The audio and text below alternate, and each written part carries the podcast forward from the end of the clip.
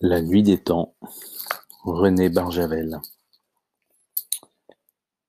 L'émotion dans le monde fut considérable. Les journaux criaient en énormes lettres de couleur Réveillez-les ou bien laissez-les dormir. Selon les uns ou selon les autres, on avait le devoir impérieux de tenter de les rappeler à la vie où on n'avait absolument pas le droit de troubler la paix dans laquelle il reposait depuis un temps invraisemblable. À la demande du délégué du Panama à l'ONU, l'Assemblée des Nations Unies fut convoquée pour en délibérer. De nouvelles combinaisons spatiales étaient arrivées à 612, mais aucune n'était aux dimensions de Hoover. Il s'en commanda une sur mesure, en attendant son arrivée, il assistait, impuissant et furieux, du haut de l'escalier d'or, aux travaux de ses collègues, qui se déplaçaient dans l'œuf avec maladresse, les jambes écartées et les bras raides. L'humidité de la sphère entrait dans l'œuf et se condensait aussitôt en un brouillard composé de flocons imperceptibles. Du givre s'était formé sur toute la surface interne du mur, et une couche de neige pulvérulente, immobile, comme de la poussière, recouvrait le sol. Malgré leur combinaison, les hommes qui descendaient dans l'œuf n'y pouvaient séjourner qu'un temps très court, ce qui rendait difficile la poursuite des recherches. On avait pu analyser la matière transparente qui enveloppait les gisants. C'était de l'hélium solide, c'est-à-dire un corps que non seulement les physiciens du froid n'avaient jamais réussi à obtenir, mais dont il pensait même que théoriquement il ne pouvait pas exister. Le brouillard glacé qui emplissait l'œuf dérobait en partie l'homme et la femme nus au regard des équipes qui travaillaient à leur côté. Ils semblaient se retrancher derrière cette brume, prendre de nouveau leur distance, s'éloigner au fond des temps, loin des hommes qui avaient voulu les rejoindre. Mais le monde ne les oubliez pas. Les paléontologues hurlaient. Ce qu'on avait trouvé au pôle ne pouvait pas être vrai. Ou alors les laboratoires qui avaient fait les mesures de datation se trompaient. On avait examiné les bouts de fonte des ruines, les débris d'or, la poussière de la sphère. Par toutes les méthodes connues, on avait déterminé leur ancienneté. Plus de 100 labos de tous les continents avaient fait chacun plus de 100 mesures, aboutissant à plus de 10 000 résultats concordants qui confirmaient les 900 000 ans approximatifs d'ancienneté de la découverte sous-glaciaire. Cette unanimité n'entamait pas la conviction des paléontologues. Ils criaient à la supercherie, à l'erreur, à la distorsion de la vérité. Pour eux, il n'y avait pas de doute. Moins de 900 000 ans, c'était à peu près le début du Pléistocène. À cette époque, tout ce qui pouvait exister en guise d'homme, c'était l'Australopithèque, c'est-à-dire une espèce de primate minable, auprès de qui un chimpanzé aurait fait figure de civilisé distingué. Ces installations et ces individus qu'on avait trouvés sous la glace, ou bien c'était faux, ou bien c'était récent, ou bien ça venait d'ailleurs, ou bien ça avait été placé là par des imposteurs. Ça ne pouvait pas être vrai, c'était impossible. Réponse de passants interrogés à la sortie du métro à Saint-Germain-en-Laye. Le reporter TV. Vous pensez que c'est vrai ou que c'est pas vrai? Un monsieur bien vêtu. Quoi qui est pas vrai? Les trucs sous la glace, là-bas, au pôle. Oh, vous savez, moi, faudrait voir. Et vous, madame? Une très vieille dame émerveillée. Ils sont si beaux, ils sont tellement beaux. Ils sont sûrement vrais. Un monsieur maigre, brun frileux, énervé, s'empare du micro. Moi je dis, pourquoi les savants, ils veulent toujours que nos ancêtres soient affreux? Cro-Magnon et compagnie, genre orang-outan. Les bisons qu'on voit sur les grottes d'Altamira ou de Lascaux, ils étaient plus beaux que les vaches normandes, non? Pourquoi pas nous aussi? À l'ONU, l'Assemblée se désintéressa subitement des deux êtres dont le sort avait motivé sa convocation. Le délégué du Pakistan venait de monter à la tribune et de faire une déclaration sensationnelle. Les experts de son pays avaient calculé quelle devait être la quantité d'or constituée par la sphère. son piédestal et ses installations intérieures.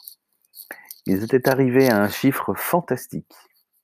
Il y avait là, sous la glace, près de 200 000 tonnes d'or, c'est-à-dire plus que la somme de l'or contenue dans toutes les réserves nationales, dans toutes les banques privées et dans tous les avoirs individuels et clandestins. Plus que tout l'or du monde. Pourquoi avait-on caché cette vérité à l'opinion? Que préparaient les grandes puissances? S'étaient-elles mises d'accord pour se partager cette richesse fabuleuse comme elles se partageaient déjà toutes les autres? Cette masse d'or, c'était la fin de la misère pour la moitié de l'humanité qui souffrait encore de la faim et manquait de tout. Les nations pauvres, les nations affamées exigeaient que cet or fût découpé, partagé et réparti entre elles au prorata du chiffre de leur population. Les noirs, les jaunes, les verts, les gris, et quelques blancs se dressèrent et applaudirent frénétiquement le Pakistanais. Les nations pauvres formaient à l'ONU une très large majorité que l'habileté et le droit de veto des grandes puissances tenaient de plus en plus difficilement en échec. Le délégué des États-Unis demanda la parole et l'obtint. C'était un grand homme mince qui portait d'un air las l'hérédité distinguée d'une des plus anciennes familles du Massachusetts. D'une voix sans passion, un peu voilée, il déclara qu'il comprenait l'émotion de son collègue, que les experts des États-Unis venaient d'arriver aux mêmes conclusions que ceux du Pakistan, et qu'il s'apprêtait justement à faire une déclaration à ce sujet. Mais, ajouta-t-il, d'autres experts, en examinant des échantillons de l'or du pôle, étaient parvenus à une autre conclusion. Cet or n'était pas un or naturel, c'était un métal synthétique fabriqué par un procédé dont on ne pouvait se faire aucune idée. Nos physiciens atomistes savaient aussi bien fabriquer de l'or artificiel par transmutation des atomes, mais difficilement en petite quantité et à un prix de revient prohibitif. Le véritable trésor enfoui sous la glace, ce n'était donc pas telle ou telle quantité d'or, fût-elle considérable, mais les connaissances enfermées dans le cerveau de cet homme ou de cette femme, ou peut-être des deux. C'est-à-dire non seulement les secrets de la fabrication de l'or, du zéro absolu, du moteur perpétuel, mais sans doute une quantité d'autres encore beaucoup plus importantes. Ce qu'on a trouvé au point 612, poursuivit l'orateur, permet en effet de supposer qu'une civilisation très avancée se sachant menacée par un cataclysme qui risquait de la détruire entièrement, a mis à l'abri, avec un luxe de précaution qui a peut-être épuisé toutes ses richesses, un homme et une femme susceptibles de faire renaître la vie après le passage du fléau. Il n'est pas logique de penser que ce couple ait été choisi uniquement pour ses qualités physiques. L'un ou l'autre, ou les deux, doit posséder assez de science pour faire renaître une civilisation équivalente à celle dont ils sont issus. C'est cette science que le monde d'aujourd'hui doit songer à partager avant toute autre chose. Pour cela, il faut ranimer ceux qui la possèdent et leur faire place parmi nous. If they are still alive, dit le délégué chinois. Le délégué américain eut un geste léger de la main gauche et une esquisse de sourire qui, ajoutait l'un à l'autre, signifiait très poliment, mais avec le plus total mépris, bien entendu. Il regarda toute l'assemblée d'un air absent et ennuyé et poursuivit. L'Université de Columbia est parfaitement équipée en savants et en appareils pour réaliser cette réanimation. Les États-Unis se proposent donc, avec votre accord, d'aller chercher au point 612 l'homme et la femme dans leur bloc de froid de les transporter avec toutes les précautions nécessaires et la plus grande célérité jusqu'au laboratoire de Columbia, de les tirer de leur long sommeil et de les accueillir au nom de l'humanité tout entière. Le délégué russe se leva en souriant et dit qu'il ne doutait ni de la bonne volonté américaine, ni de la compétence de ses savants, mais l'URSS possédait également à Akadem Gorodok les techniciens, les théoriciens et l'appareillage nécessaires. Elle pouvait, elle aussi, se charger de l'opération de réanimation.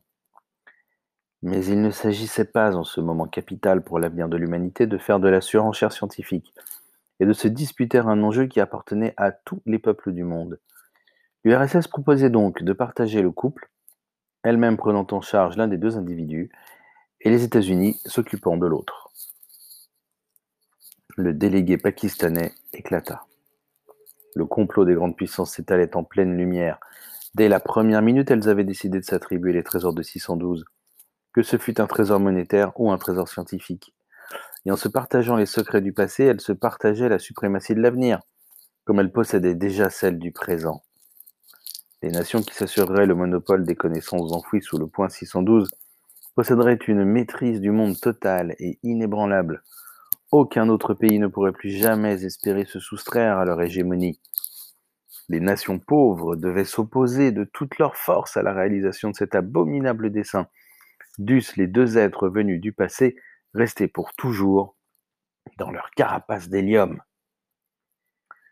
Le délégué français qui était allé téléphoner à son gouvernement, demanda à son tour la parole. Il fit paisiblement remarquer que le point 612 se trouvait à l'intérieur de la tranche du continent antarctique qui avait été attribuée à la France, c'est-à-dire en territoire français. Et de ce fait, tout ce qu'on pouvait y découvrir était propriété française. Ce fut un beau chahut. Délégués des grandes et petites nations se trouvèrent cette fois d'accord pour protester ricaner, ou simplement faire une moue amusée selon leur degré de civilisation. Le Français sourit et fit un geste d'apaisement. Quand le calme fut revenu, il déclara que la France, devant l'intérêt universel de la découverte, renonçait à ses droits nationaux et même à ses droits d'inventeur, et déposait tout ce qui avait été trouvé ou pourrait être encore trouvé au point 612 sur l'autel des Nations Unies. Maintenant, c'étaient des applaudissements polis que son geste s'efforçait de faire cesser. Mais, mais, sans partager les craintes du Pakistan, la France pensait qu'il fallait tout faire pour les empêcher d'être justifiés, si peu que ce fût. Il n'y avait donc pas que Columbia et Academ Gorodok qui fussent équipés pour la réanimation. On pouvait trouver des spécialistes éminents en Yougoslavie, en Hollande, aux Indes, sans parler de l'université arabe et de la très compétente équipe du docteur Lebeau de l'hôpital de Vaugirard à Paris. La France n'écartait pas pour autant les équipes russes et américaines. Elle demandait seulement que le choix fût fait par l'Assemblée tout entière et sanctionné par un vote. Le délégué américain se rallia aussitôt à cette proposition. Pour laisser aux candidatures compétentes le temps de se manifester, il demanda le renvoi du débat au lendemain, ce qui fut décidé. Les tractations secrètes et les marchandages allaient immédiatement commencer. Pour une fois, la TV fonctionnait en sens inverse. Trio du haut de l'éther envoyait vers l'antenne de pays 1 les images de l'ONU dans la salle des conférences. Les savants, qui n'étaient pas occupés à des tâches plus urgentes, avaient suivi les débats en compagnie des journalistes. Quand ce fut terminé, Hoover, d'un geste du pouce, éteignit le grand écran et regarda ses collègues avec une petite grimace. Je crois, dit-il, que nous aussi nous avons à délibérer. Il pria les journalistes de bien vouloir se retirer et lança sur les diffuseurs un appel général à tous les savants, techniciens, ouvriers et manœuvres de l'expédition pour une réunion immédiate. Le lendemain, au moment où s'ouvrait la séance de l'Assemblée de l'ONU, un communiqué en provenance du point 612 fut remis au président. Il était en même temps diffusé par tous les moyens d'information internationaux. Son texte était le suivant. Les membres de l'expédition polaire internationale ont décidé à l'unanimité ce qui suit. 1. Ils dénient à toute nation, qu'elle soit riche ou pauvre, le droit de revendiquer pour un usage lucratif le moindre fragment de l'or de la sphère et de ses accessoires. 2.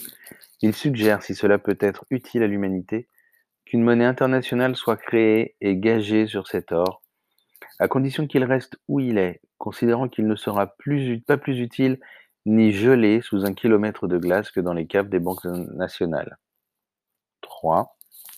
Ils ne reconnaissent pas la compétence de l'ONU, organisme politique, en ce qui concerne les décisions d'ordre médical et scientifique à prendre au sujet du couple en hibernation. 4. Ils ne confieront ce couple à aucune nation en particulier. 5. Ils mettront à la disposition de l'humanité tout entière l'ensemble des informations scientifiques ou de tous ordres qui pourront être recueillies par l'expédition. Ils invitent Forster de Columbia, Moïsov d'Academ Gorodok, Zabrek de Belgrade, Vanouk de La Haye, Aman de Beyrouth et Lebeau de Paris à les rejoindre d'urgence au point 612 avec tout le matériel nécessaire pour procéder à la réanimation. Ce fut comme si on avait donné un coup de pied dans la ruche de l'ONU. Les vitres du palais de verre tremblaient jusqu'au dernier étage. Le délégué du Pakistan stigmatisa, au nom des enfants qui mouraient de faim, l'orgueil des savants qui voulaient se placer au-dessus de l'humanité et ne faisait que s'en exclure. Il parla de dictature des cerveaux, déclara que c'était inadmissible et demanda des sanctions. Après un débat passionné, l'Assemblée vota l'envoi immédiat d'une force de casque bleu au point 612 pour prendre possession, au nom des Nations Unies, de tout ce qui s'y trouvait. Deux heures plus tard, l'antenne 2PI1 demandait et obtenait un couloir international. Tous les postes, privés ou nationaux, interrompirent leurs émissions pour donner les images venues du pôle. Ce fut le visage de Hoover qui apparut. Le visage d'un homme gros, prête toujours à sourire, quelle que soit l'émotion qu'il tente d'exprimer. Mais la gravité de son regard était telle qu'il fit oublier ses joues roses et rondes et ses cheveux roux peignés avec les doigts. Il dit Nous sommes bouleversés, bouleversés, mais décidés. Il se tourna vers la droite et vers la gauche et fit un signe. La caméra recula pour permettre à ceux qui s'approchaient de prendre place dans l'image. C'était Leonova, Rochefou, Shanga, Lao Chang. Ils vinrent se placer aux côtés de Hoover, lui donnant la caution de leur présence. Et derrière eux, la lumière des projecteurs révélait les visages des savants de toute discipline et toute nationalité, qui depuis des mois se battaient contre la glace pour lui arracher ses secrets. Hoover reprit. Vous voyez, nous sommes tous là, et tous décidés. Nous ne permettrons jamais aux convoitises particulières, nationales ou internationales, de mettre la main sur des biens dont dépend peut-être le bonheur des hommes d'aujourd'hui et de demain. De tous les hommes, et pas seulement de quelques-uns ou de telle ou telle catégorie. Nous n'avons pas confiance dans l'ONU. Nous n'avons pas confiance dans les casques bleus. S'ils débarquent à 612, nous laissons tomber la pile atomique dans le puits et nous la faisons sauter.